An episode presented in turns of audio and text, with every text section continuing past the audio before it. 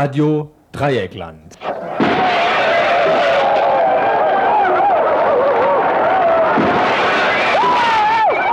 Tagesinfo.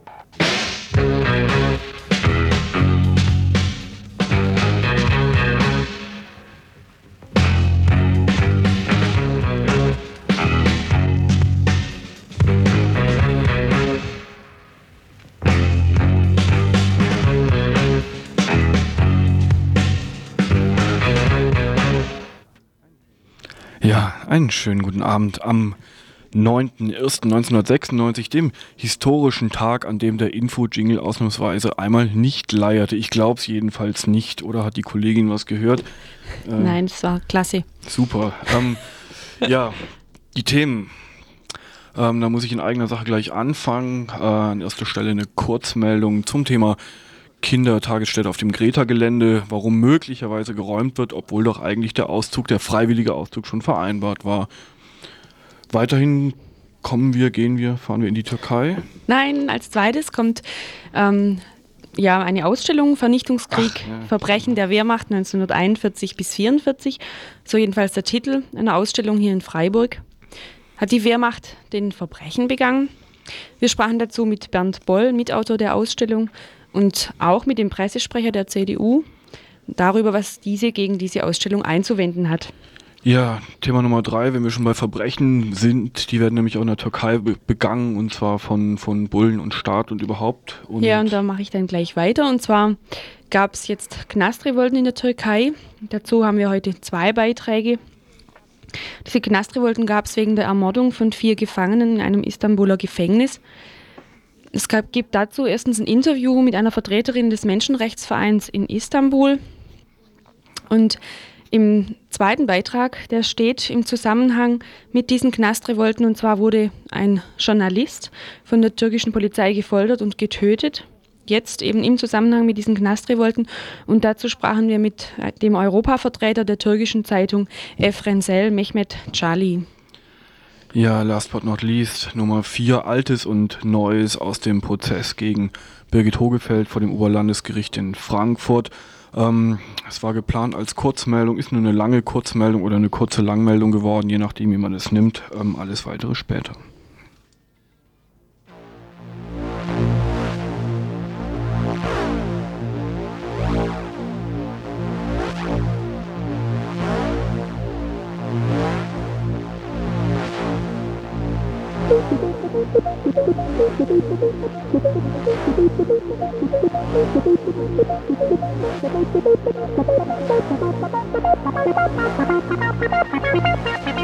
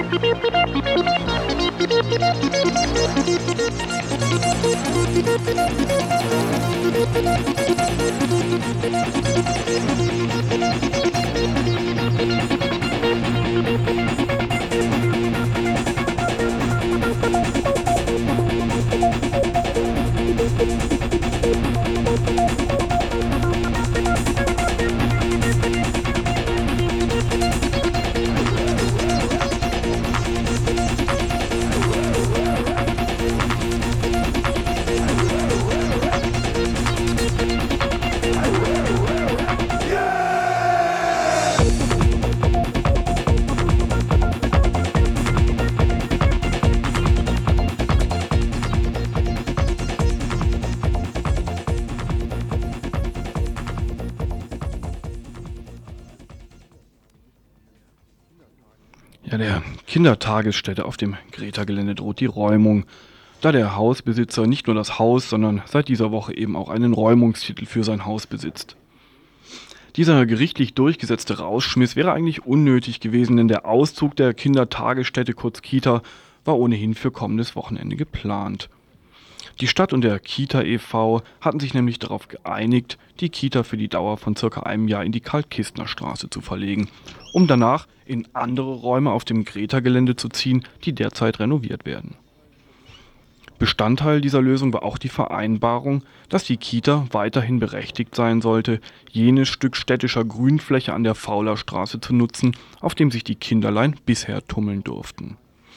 Genau dies scheint nun jedoch in Frage gestellt zu sein, da im Nachhinein bekannt wurde, dass der Hausbesitzer der Kita den Vertrag gekündigt hat um die Räume gleich an eine andere Kindertagesstätte vermieten zu können, und zwar die von der Uni Freiburg, womit natürlich Gefahr besteht, dass diese Einrichtung versuchen wird, Ansprüche auf das, um, auf das umstrittene Rasenstück geltend zu machen. Konsequenterweise fordert die Kita nun von der Stadtverwaltung die sofortige Unterzeichnung eines Pachtvertrages im Voraus sozusagen, um ihren mit den Stadtvertretern ausgehandelten Anspruch zu sichern. In einer Presseerklärung des Kita e.V. heißt es dazu, die Kita werde vor einer solchen Unterzeichnung die Räume nicht verlassen.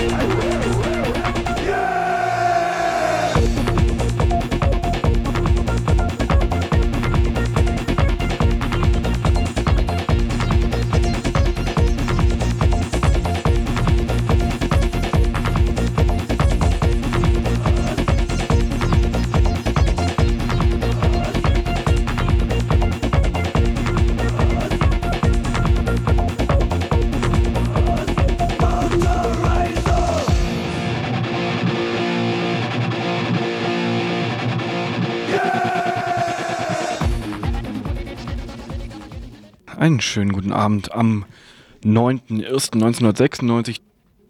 Vernichtungskrieg. Verbrechen der Wehrmacht 1941 bis 1944. Dies ist der Titel einer Ausstellung des Hamburger Instituts für Sozialforschung, die die Verbrechen der Wehrmacht im Zweiten Weltkrieg dokumentiert. Wir haben Leute auf der Straße befragt, was sie über die Wehrmacht denken. Ich würde mal sagen, die einzelnen Soldaten in der Wehrmacht, die haben ihre Pflicht nur erfüllt.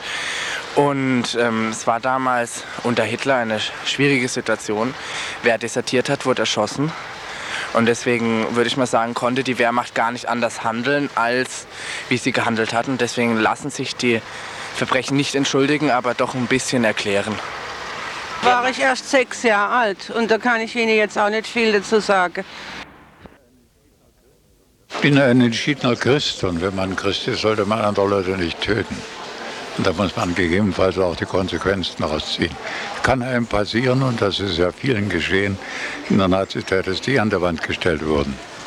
Aber das muss man dann in Kauf nehmen, wenn man diesen Standpunkt einnimmt. Entweder oder. Ja, ich glaube nicht, dass man das so oberflächlich überhaupt sagen kann, denn es gibt sicherlich manche, die da mitgemacht haben, die mehr wussten und für die es vielleicht nun im Nachhinein verbrecherisch gewertet werden kann. Aber wenn ich an die vielen jungen Leute denke, die wussten nicht, was sie taten oder die waren im guten Glauben, was fürs Vaterland zu tun. Die haben das Ganze ja nicht durchschaut.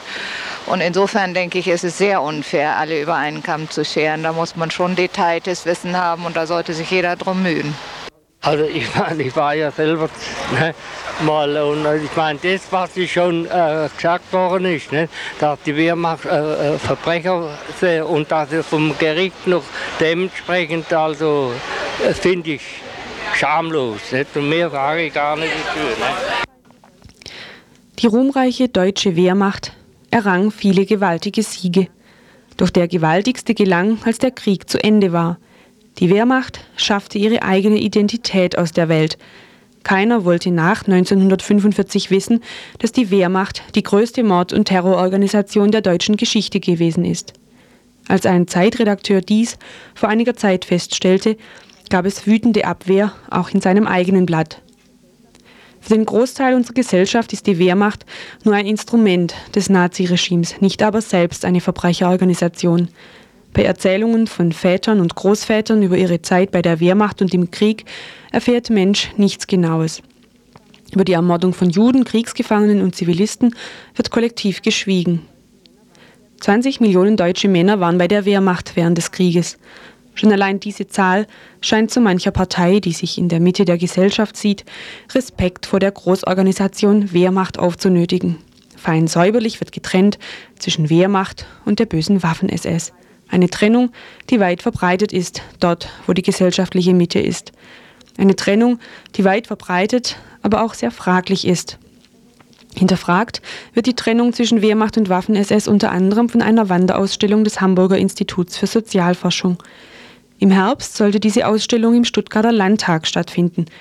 Aber die CDU und übrigens auch die FDP wollte nicht.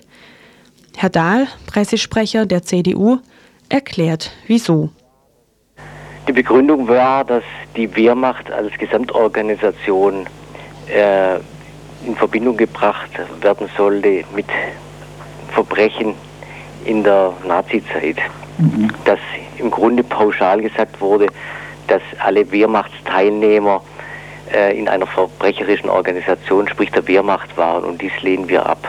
Ja, der, mit einer kritischen Auseinandersetzung äh, oder gegen eine solche Auseinandersetzung haben wir nichts, bloß sollte eine, äh, eine Tendenz, wie wir sie nicht unterstützen können, dass die Wehrmacht als Gesamtorganisation verbrecherisch ist, war. Diese sollte äh, oder kann nicht aufgezeigt werden und, und darf auch nicht aufgezeigt werden, weil viele dort mitmarschiert sind, die äh, sich mit Sicherheit nicht verbrecherisch betätigt haben. Aber Sie würden dem Satz zustimmen, wenn ich sagen würde, die Wehrmacht war eine Organisation, die Verbrechen verübt hat. Es gab Verbrechen, die von Wehrmachtsmitgliedern verübt wurden. Also Ihrer Meinung nach nicht die Wehrmacht als Organisation? Die Wehrmacht als solche war keine Verbrecherorganisation. Soweit Peter Dahl, Pressesprecher der CDU in Baden-Württemberg. Telefon habe ich jetzt den Bernd Boll, er ist Historiker hier in Freiburg und er ist außerdem Mitautor der Ausstellung Vernichtungskrieg, Verbrechen der Wehrmacht 1941 bis 1945. Ähm, Herr Boll, um was geht es ganz kurz vielleicht bei der Ausstellung hier im Marienbad in Freiburg? Die Ausstellung des Hamburger Instituts versucht, den Nachweis zu führen, dass entgegen der landläufigen Meinung, die in der Bundesrepublik seit 50 Jahren verbreitet wird, die Wehrmacht genauso an spezifisch nationalsozialistischen Verbrechen beteiligt war, wie beispielsweise die SS. Äh, mit spezifisch nationalsozialistischen Verbrechen mein, meine ich zum einen die Beteiligung an der Vernichtung der Juden, zum anderen die Ermordung von mehr als drei Millionen Kriegsgefangenen und zum dritten den Massenmord, äh, den selektiven Massenmord, muss man sagen, an der äh, russischen, ukrainischen, weißrussischen, litauischen, überhaupt äh, Bevölkerung der baltischen Staaten in der Verfolgung der Ostsiedlungspläne der Nationalsozialisten. Kann man denn kann man sagen, dass die Wehrmacht quasi eine Verbrecherorganisation war an sich oder muss man da differenzieren? Ja, das ist ein bisschen pauschal. Die Frage hat auch schon äh, die Alliierten beschäftigt, als sie das Nürnberger äh, Tribunal 1945 organisiert haben. Äh, zur Debatte stand damals allerdings nur, den Generalstab, das Oberkommando der Wehrmacht, äh, als verbrecherische Organisation erklären zu lassen. Das wurde nicht gemacht, allerdings nicht, weil es sich hier nicht um äh, Verbrechen gehandelt hätte, die diesen Namen verdienen, sondern aus äh, juristischen Gründen. Äh, es waren nicht alle Leute, die im Generalstab beschäftigt waren, mit Sicherheit Verbrecher, insofern, als sie äh, zum großen Teil auch nicht in der Befehlskette standen, also von oben, von, vom Chef des OKW Keidel bis unten zu den Einheiten, die an der Front dann diese Verbrechen ausführten. Äh, und zum anderen hätte die Erklärung des OKW zu einer verbrecherischen Organisation die ganzen Feldkommandeure, die Verbrechen befohlen haben und auch die Mannschaften, die sie ausgeführt haben, dann nicht umfasst, weil das keine Leute waren, die zum Generalstab gerechnet werden konnten. Aus diesen juristischen Gründen haben dann äh, die Richter in Nürnberg darauf verzichtet, das Oberkommando der Wehrmacht zu einer verbrecherischen Organisation zu erklären. Was aber nicht heißt, dass nicht äh, die Wehrmacht diese Verbrechen von oben geplant hätte und unten auch zur Ausführung befohlen hätte. Ausnahmen gab es natürlich immer, also man kann gewiss nicht sagen, dass alle Angehörigen der Wehrmacht Verbrecher waren. Äh, dieser Vorwurf betrifft in erster Linie die Truppen, die im Osten standen und im Südosten, also auf dem Balkan, sprich Serbien, äh, Griechenland, äh, weniger die Truppen, die in Frankreich oder in anderen besetzten Gebieten äh, eingesetzt waren. Ähm, ist die Ausstellung Ergebnis neuerer Forschung? Also bringt sie überhaupt neue Erkenntnisse oder sind es Sachen, die man schon länger weiß? Also unter Fachleuten, äh, die sich mit diesem Thema beschäftigen, und da gibt es einige, äh, ist es eigentlich kaum noch eine Frage, dass die Wehrmacht sich an diesen Verbrechen beteiligt hat.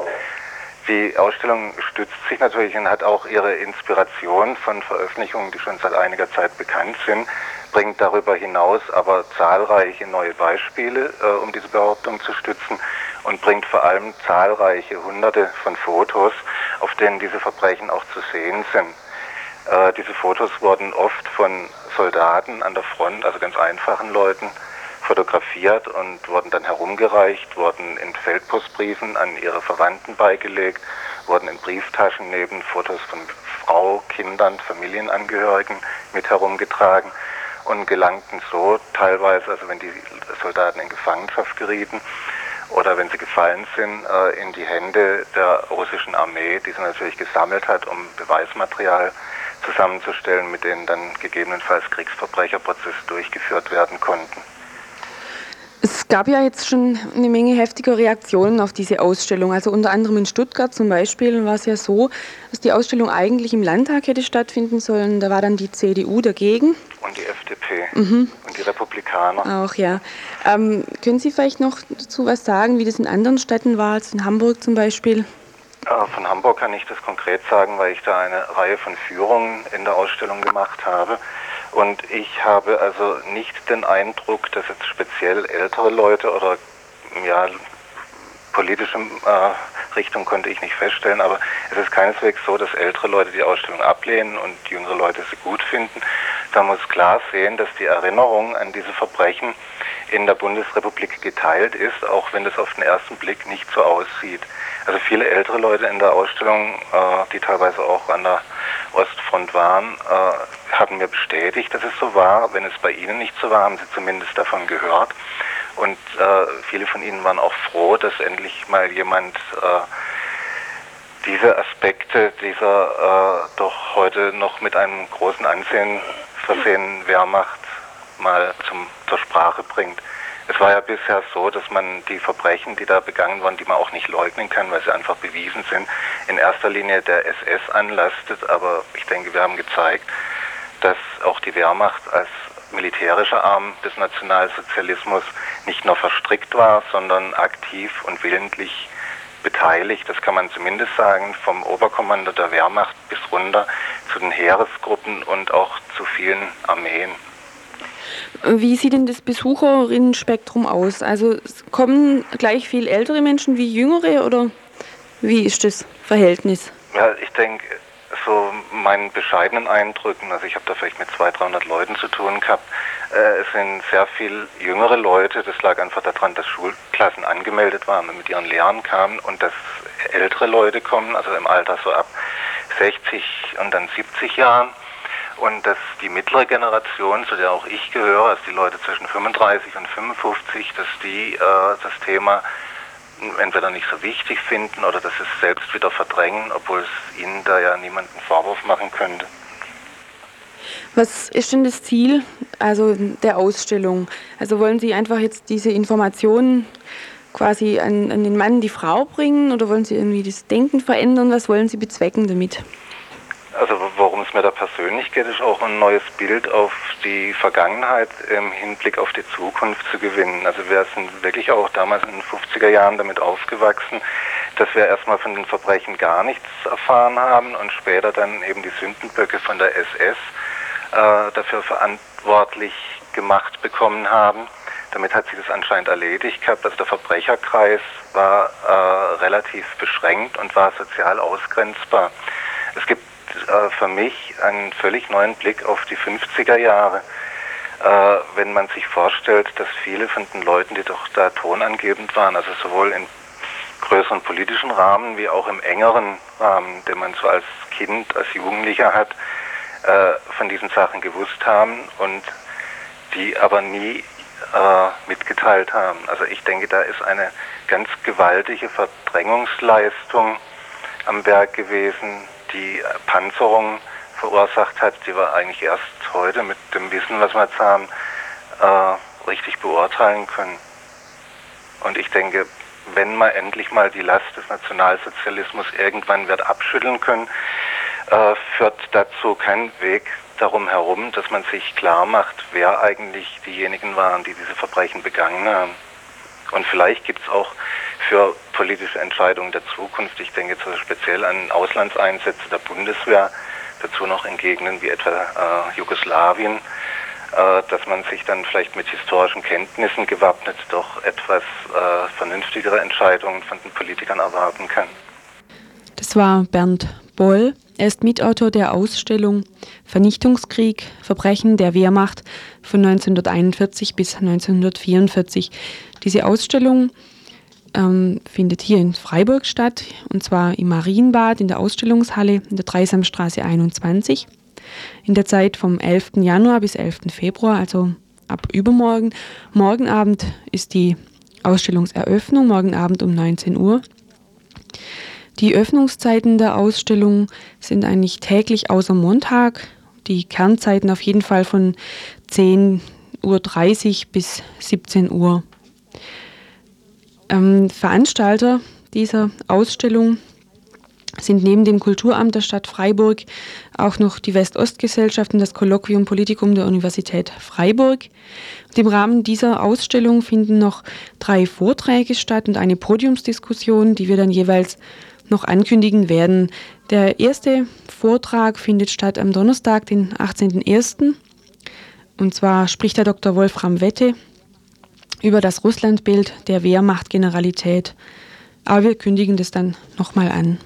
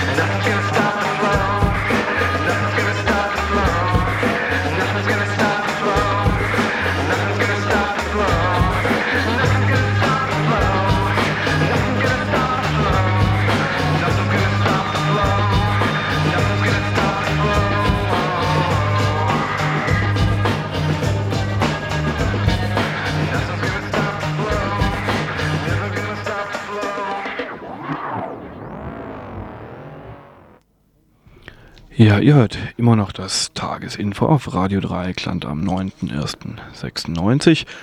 Ähm, in der ja, ungefähr zweiten Hälfte dieses Infos erwarten euch noch zwei Themen. Zum einen zwei Beiträge zum Thema Türkei. Da gab es ja in den letzten Tagen ziemlich heftige Gefängnisrevolten. Ein Beitrag dazu, ein weiterer Beitrag ähm, zu dem Tod eines Journalisten, der in dieser Angelegenheit recherchiert hat. Ich gebe jetzt mal das Mikro mal weiter. Nachdem letzten Donnerstag in einem Gefängnis im Istanbuler Stadtteil Ümraniye vier Gefangene von Soldaten ermordet wurden, kam es in den letzten Tagen zu einer Gefangenenrevolte in mehreren türkischen Gefängnissen, in deren Verlauf bis zu 29 Wachleute und auch leitendes Personal der Gefängnisse von politischen Gefangenen als Geiseln genommen wurden, um ihre Forderungen nach Verbesserungen der Haftsituation und eine Bestrafung der Verantwortlichen für den Überfall von Imraniye durchzusetzen. Da das Team der Redaktion in anderen Sprachen für Donnerstag zwischen 18 und 19 Uhr einen längeren Beitrag zu den Hintergründen der Gefangenenrevolte plant, werden wir hier nicht näher darauf eingehen. Bevor wir nun ein Interview mit einer Vertreterin des Menschenrechtsvereins in Istanbul über die aktuellen Ereignisse abspielen, nur noch zwei Vorbemerkungen. Die eine betrifft die Anschlagsserie auf Reisebüros und Einrichtungen rechter türkischer Organisationen in der BRD, welche im Zusammenhang mit der Gefangenenrevolte in der Türkei stehen. Von Seiten der deutschen Strafverfolgungsbehörden wird der Eindruck erweckt, die Arbeiterpartei Kurdistans, abgekürzt PKK, stecke hinter diesen Aktionen. Ich bin nicht dieser Ansicht. Nicht, weil es nicht äh, vorstellbar ist, dass die PKK so etwas macht, sondern weil es gute Gründe dafür gibt, dass sie es eben wirklich nicht ist. Soweit uns bekannt, hat sich die große Zahl politischer Gefangener aus den Reihen der PKK nicht an den Aufständen beteiligt. Die PKK versucht zurzeit mit einem Waffenstillstand zu einer Verhandlungslösung zu kommen und daher passen militante Aktionen in Europa derzeit nicht in ihre Politik. Entsprechend dünn sind auch die Belege für eine Urheberschaft der PKK bei diesen Aktionen. Nach versuchten Brandanschlägen sollen PKK-Fahnen nahe dem Tatort gefunden worden sein. Von einer der fraglichen beiden Fahnen heißt es dann noch, sie sei einer PKK-Fahne ähnlich. Das heißt mit anderen Worten, es war gar keine PKK-Fahne, und trotzdem gilt sie zum Beispiel der Badischen Zeitung als Beleg für eine PKK-Aktion statt als Anhaltspunkt dagegen. Die zweite kurze Bemerkung, die wir dem Interview voranstellen müssen, betrifft das Aussehen türkischer Gefängnisse, weil sonst einige Sachen in dem Interview nicht zu verstehen sind. Viele türkische Gefängnisse haben große Gemeinschaftszellen mit 80 oder 100 Gefangenen. Ähnlich wie man es aus amerikanischen Filmen kennt, sind an diese Großzellen in mehreren Reihen übereinander kleine Zellen angeschlossen, die mit Gittern abgetrennt sind und in denen die Gefangenen schlafen. Die Großzellen sind gegenüber den Korridoren mit Türen abgeschlossen. Die Gefängnisse unterstehen dem Innenministerium, dessen Personal von Soldaten unterstützt wird. Außer einem Direktor hat ein solches Gefängnis dann auch noch einen eigenen Staatsanwalt doch nun das Interview mit der Vertreterin des Menschenrechtsvereins in Istanbul von heute Morgen. Olaylar nasıl e, meydana gelmiş? Ümraniye cezaevindeki Evet. olaylar. Evet. Ümraniye cezaevi e, 4 Ocak 1996 yılı e, sabahleyin saat 8'de gardiyan cezaevine koğuşlara girip normal Wie haben sich die Ereignisse abgespielt? Die Vorfälle im Gefängnis von Ümraniye? Ja. Am 4. Januar kamen die Wächter des Gefängnisses von Ümraniye morgens um 8 Uhr in die Großzellen und führten die normale Zählung durch. Nach der normalen Zählung kamen um 9 Uhr die Wächter nochmals in die Großzellen und sagten, sie würden die Großzellen durchsuchen und auch die Schlafzellen. Doch die Gefangenen wollten sie nicht in die Schlafzellen lassen. Deshalb wurden die Wächter zurückgezogen und es kamen Soldaten mit Eisenstangen. Die Soldaten brachten die Gefangenen heraus auf die Korridore und griffen sie mit den Eisenstangen an. Vier Gefangene starben und 60 wurden verletzt, davon sechs sehr schwer. Nachdem diese Gefangenen in Krankenhäuser gebracht wurden, konnten sie zunächst niemand sehen. ihre Anwälte nicht und auch nicht die Angehörigen. Ein Teil der Verletzten wurde in das öffentliche Krankenhaus von Haidar Pascha und ein Teil in das Gefängniskrankenhaus von Bayram Pascha gebracht. Immer noch liegt ein Teil der Verletzten irgendwo im Krankenhaus. Es gab Treffen zwischen Vertretern des Menschenrechtsvereins und des Vereins fortschrittlicher Juristen einerseits und Verantwortlichen der Gefängnisverwaltung und des Justizministeriums andererseits. Am Tag nach den Ereignissen von Ümraniye versammelten sich Familienangehörige der Gefangenen auf dem Platz von Sultan Ahmed, wurden aber, als sie zum Justizgebäude gehen wollten, festgenommen. Das waren 126 Menschen. Sie werden noch immer festgehalten und sollen nun auf Betreiben des Staatsanwaltes am Staatssicherheitsgericht eine Woche unter Aufsicht bleiben. Als gestern die Leichen von getöteten Gefangenen beerdigt werden sollten, wurden ungefähr über 2000 Menschen festgenommen. Stadien wurden mit ihnen gefüllt und die Menschen wurden geschlagen und gefoltert. Vielen wurden Arme und Beine gebrochen und es gab Kopfverletzungen. Der Journalist Medin Göktepe von der Zeitung Efrenzel wurde immer wieder geschlagen und dadurch getötet. Das haben wir gerade erfahren und die Nachricht wurde auch bestätigt. Nach drei Verhandlungstagen wurde heute Morgen die Probleme in den Gefängnissen gelöst und die 36 Forderungen der Gefangenen akzeptiert. görüşmeler sonucunda bu sabah cezaevindeki e, mevcut sorunlar çözüldü. E, bu e, tutukların e, talep etmiş oldukları 36 madde üzerinde görüşmeler sürdü. Bu talepler kabul edildi. Äh, hangi talepler? Forderungen? Es gab 36 Forderungen der Gefangenen. Diese 36 Forderungen wurden angenommen. Die Wächter und Direktoren, die sich in der Gewalt der Gefangenen befanden, wurden daraufhin freigelassen. So wurde das Problem gelöst.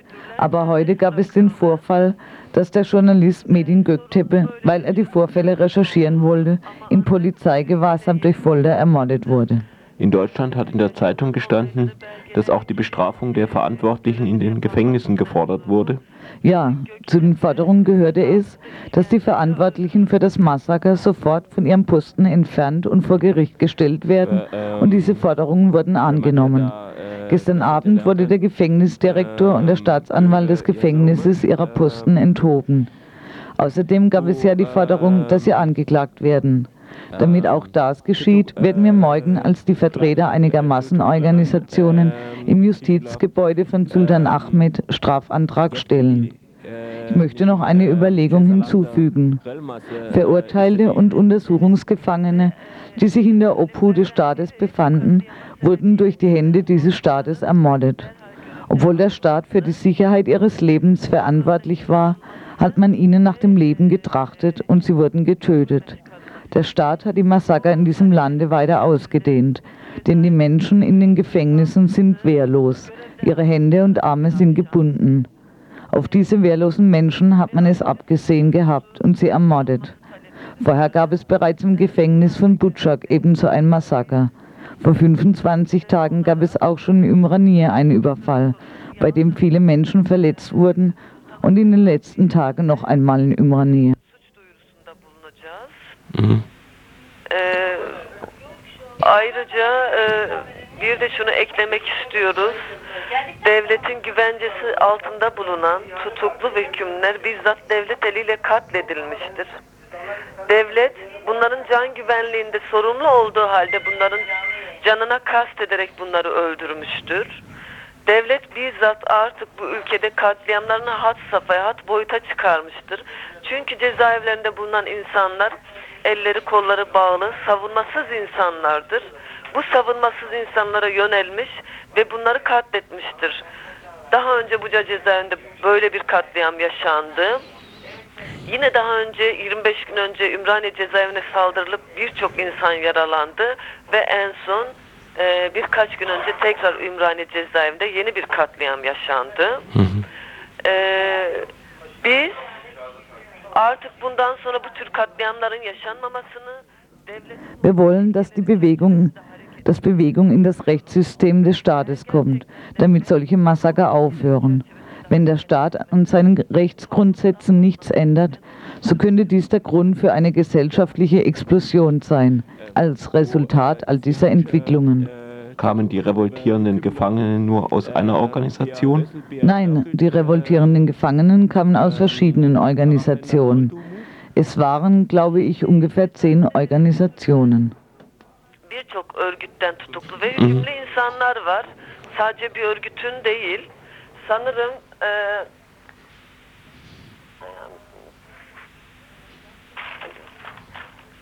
e, yaklaşık e, 10 örgütten oluşuyor içerideki insanların direnişi sürdüren e, 10 örgütün insanları var.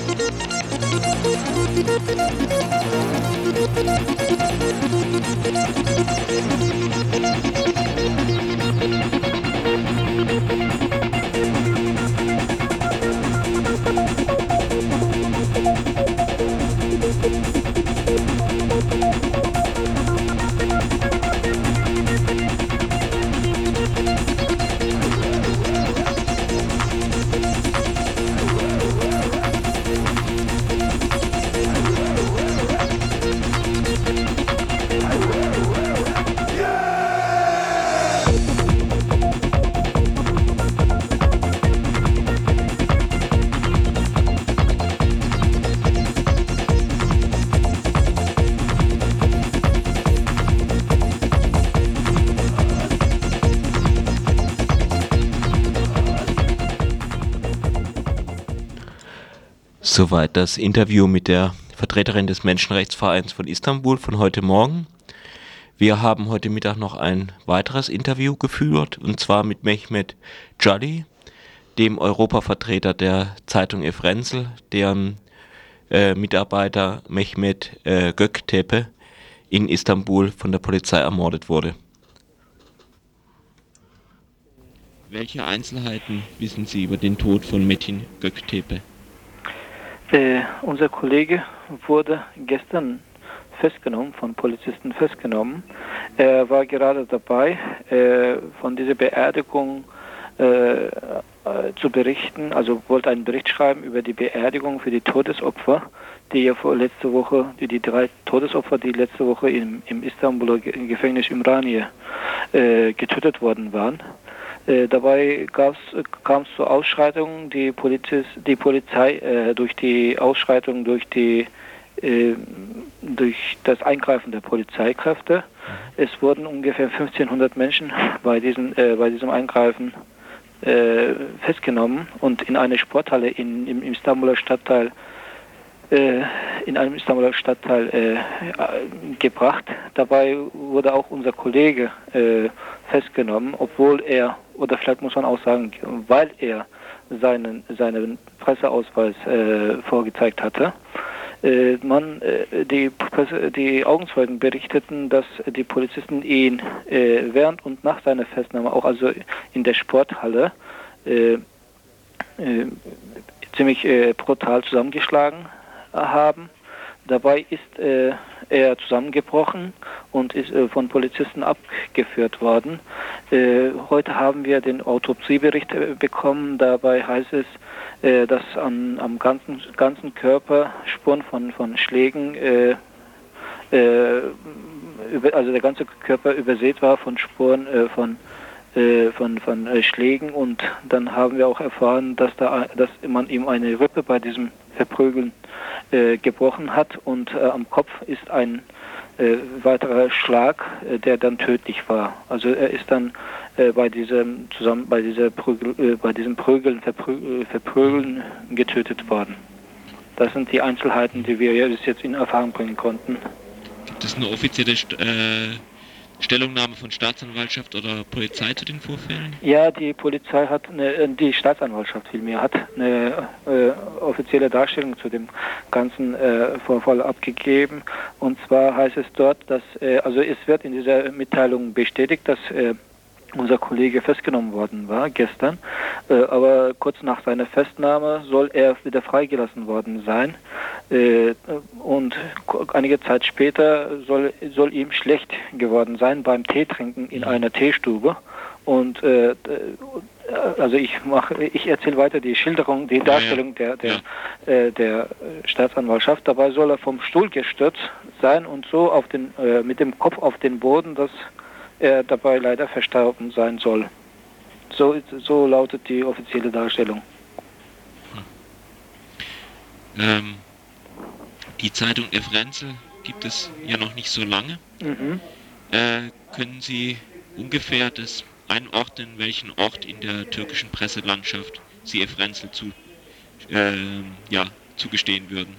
Also äh, Evrenzel gibt es seit dem 7. Juni letzten Jahres, also noch eine ziemlich äh, relativ junge äh, Zeitung. Äh, in der Türkei gibt es äh, zwei Arten von Journalismus, äh, zwei Arten von Arten von Tageszeitungen. Einmal die Ta Art von Tageszeitung, die staatstreue Linie verfolgt, also obwohl, also egal, egal welche Konzerne hinter, dahinter stecken. Das sind so drei äh, größere Konzerne, die solche Zeitungen herausbringen.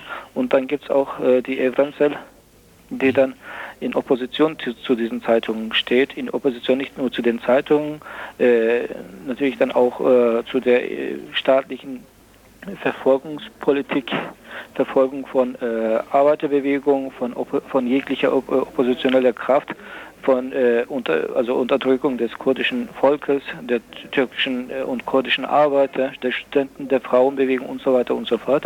Äh, also wir wollen uns nicht mit rechts oder links äh, irgendwie äh, qualifizieren oder bezeichnen, äh, aber wir denken, wir sind auf der Seite der arbeitenden Menschen in der Türkei. Ja, Efrenzel heißt ja in Deutsch ungefähr universal. Ja, Können so Sie kann das erklären, warum der Name äh, gewählt wurde? Also Evrancel heißt, so wie Sie sagen, auch universal. Äh, wir haben diesen Namen gewählt, weil wir über Landesgrenzen hinweg schauen. Äh, für uns ist es wichtig, dass die, die Wahrheiten in der, in der Türkei, in den, in den kurdischen Regionen ans Tageslicht kommen. Die Wahrheiten, die in der, in der offiziellen oder halboffiziellen, in den halboffiziellen Medien verschwiegen werden.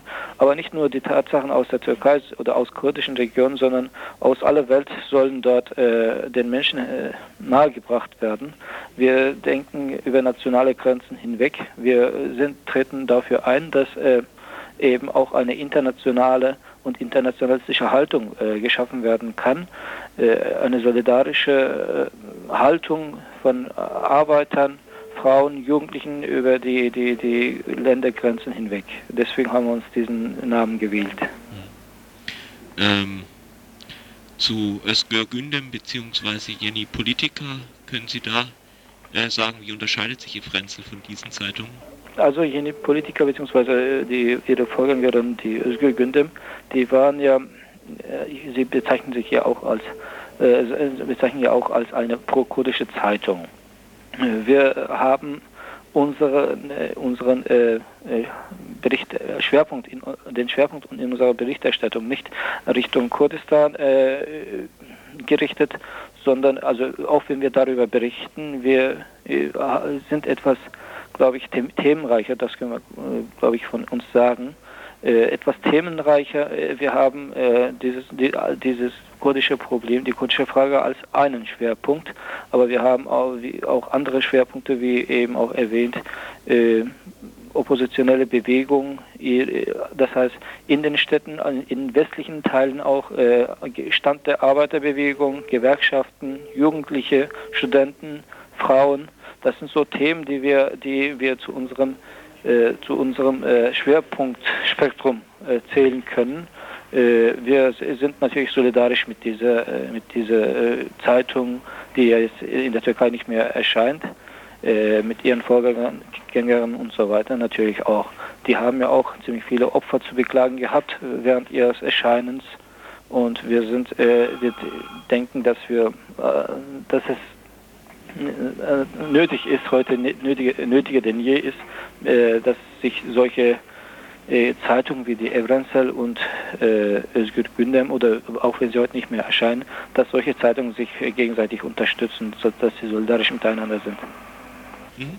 Also äh, der Wunsch, den ich noch loswerden möchte, ist, äh, du hast mir ja viel Erfolg gewünscht. Den Erfolg können wir nur haben, wenn wir wirklich äh, auch Unterstützung von demokratischen Kräften in Deutschland oder in anderen europäischen Ländern äh, bekommen. Äh, ist, die Türkei ist ja mit, äh, mit Beginn dieses Jahres in, den, in die Zollunion aufgenommen worden. Damals hieß es vor der Aufnahme der Türkei, äh, die, die, durch diesen Beitritt der Türkei in die Zollunion würde sich einiges ändern, würde die Demokratie aufgebaut werden in der Türkei. Was das für eine Demokratie ist, die da jetzt aufgebaut wird, das sieht man. Und äh, wir appellieren an die demokratischen Kräfte in Deutschland, dass sie oppositionelle demokratische Kräfte überall auf der Welt, also auch in der Türkei bzw. In, in Kurdistan unterstützen, tatkräftig unterstützen, dass sie protestieren gegen solche Morde in der Türkei, nicht nur bei türkischen Behörden, sondern auch bei äh, bundesdeutschen Behörden oder bei europäischen Behörden. Äh, denn diese letztgenannten sind natürlich äh, durch ihre Unterstützung dieses Terrorregimes in der Türkei mitverantwortlich dafür, dass es zu solchen äh, Untaten kommt.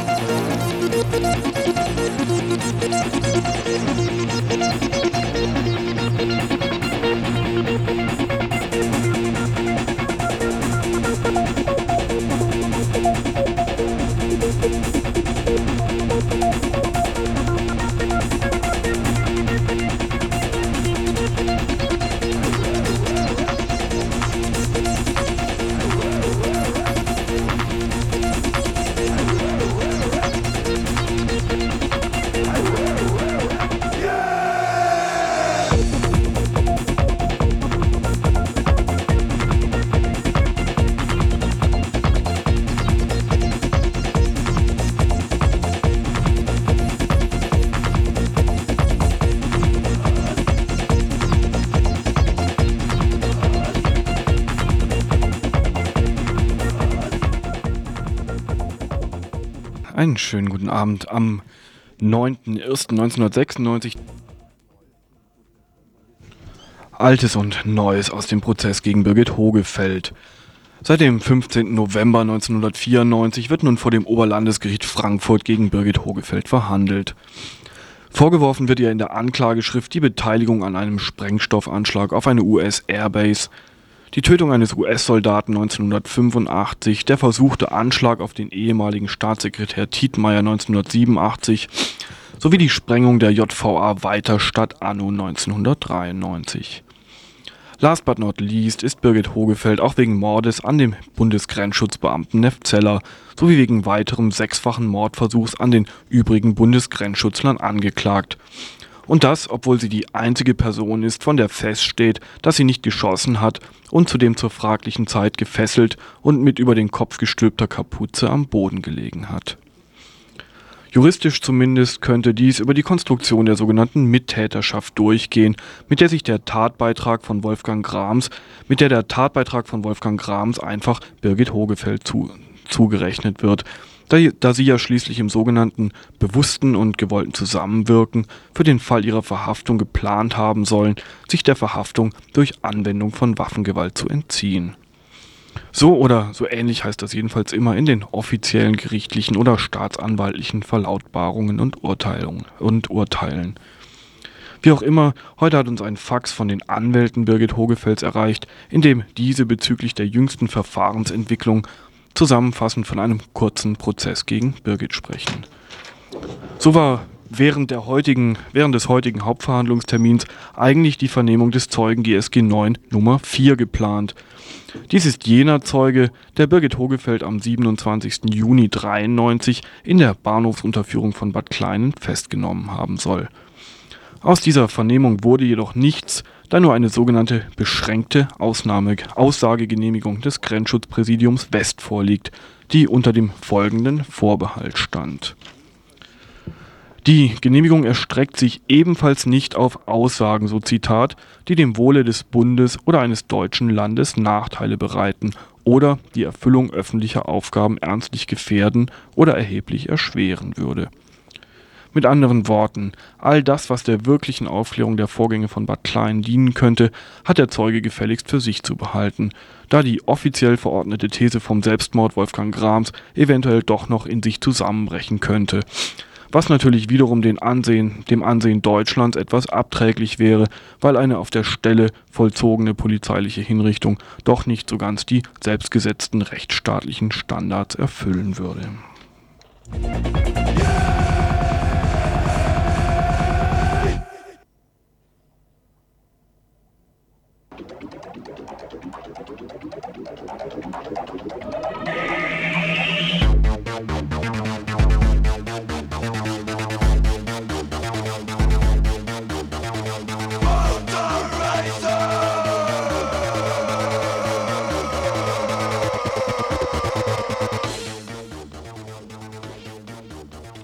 Einen schönen guten Abend am 9.01.1996. So, jetzt haben wir es kurz vor sieben. Wir machen jetzt ziemlich fix mit den Veranstaltungshinweisen weiter, unter, umrahmt, unterlegt von, ähm, von einem Stück von Folk Implosion, Wet Stuff, von den Soundtracks zu Kids.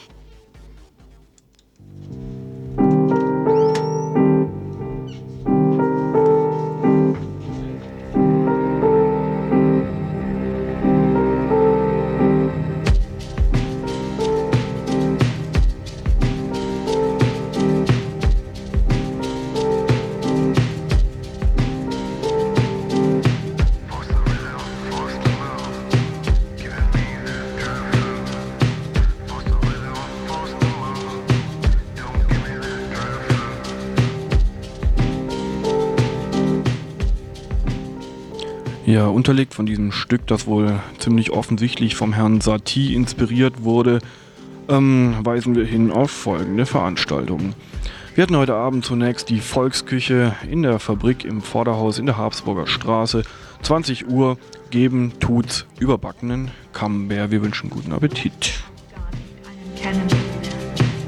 Was soll das denn heißen? Ich finde, du konzentrierst dich zu sehr auf deinen Ja, des Weiteren im Institut für physische Geographie, Werdering 4, spricht ein S. Wunderle über Schneedeckeneigenschaften und Eisrandlagen als Zeugnisse von Klimaänderungen im Bereich des Ant der antarktischen Halbinseln. 20.15 Uhr heute Abend, Werdering 4. Viel Spaß.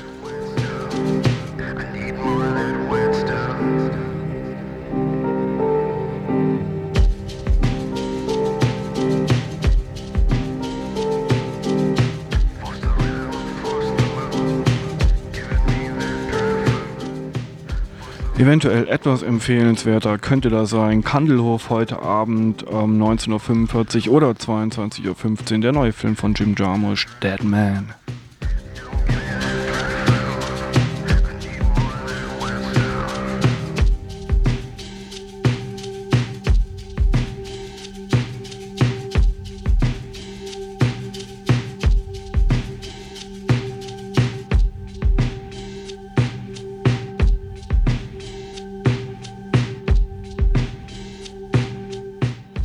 Unsere Uhr schlägt gerade 1 nach 7, deshalb noch ganz, ganz schnell zum Schluss.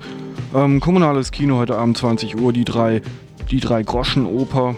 Ja, die drei Groschenoper. Ansonsten klären wir noch die Verantwortlichkeiten. Verantwortlich für dieses schöne Info heute Abend waren die Andrea und der Jan und Patrick und tschüss.